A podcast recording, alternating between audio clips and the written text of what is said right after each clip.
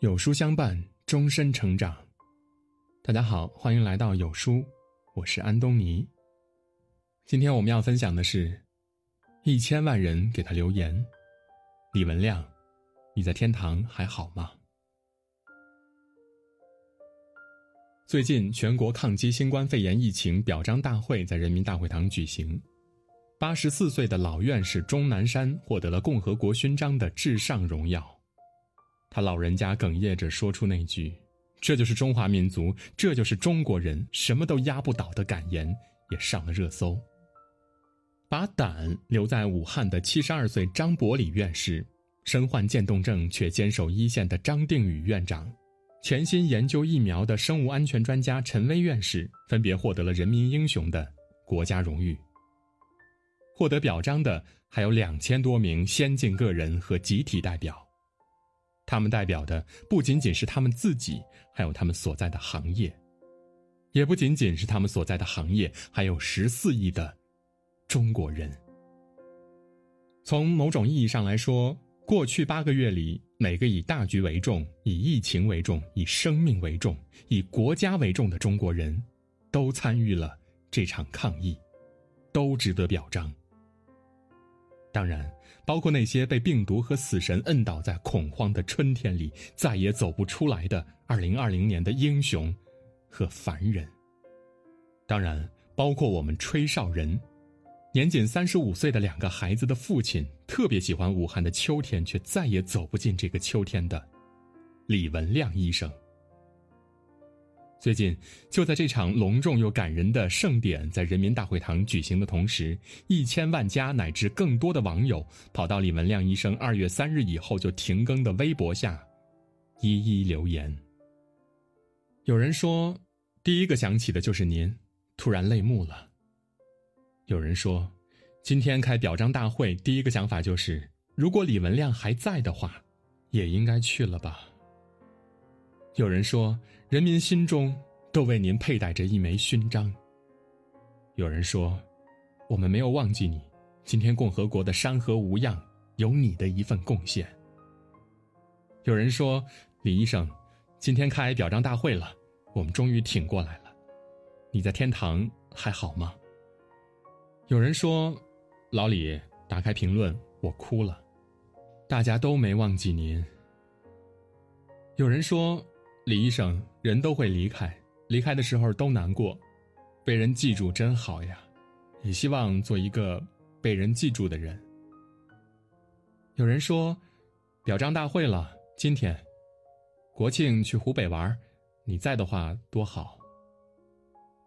还有人碎碎念的给他汇报自己的近况，和女朋友吵架了，失恋了，失业了，找到新工作了，搬家了，生孩子了。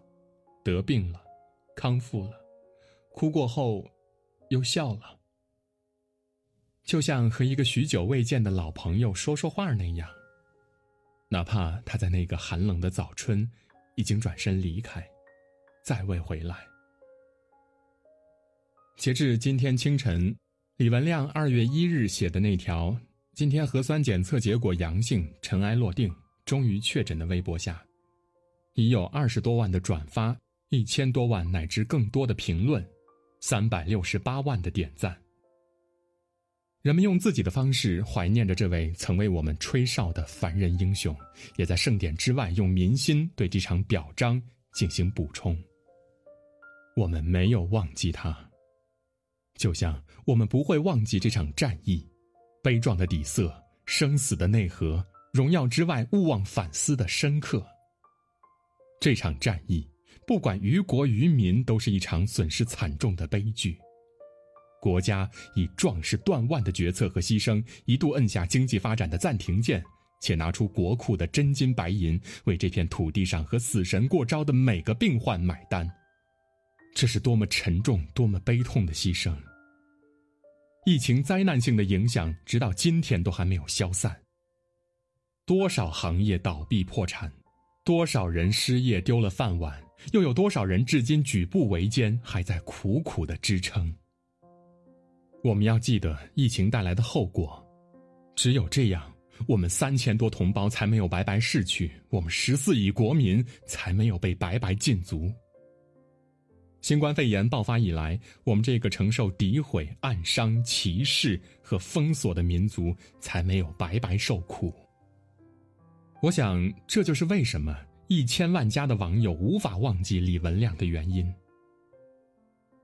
硝烟散尽，凯歌奏响，旗帜飘扬，烈士不该被忘记。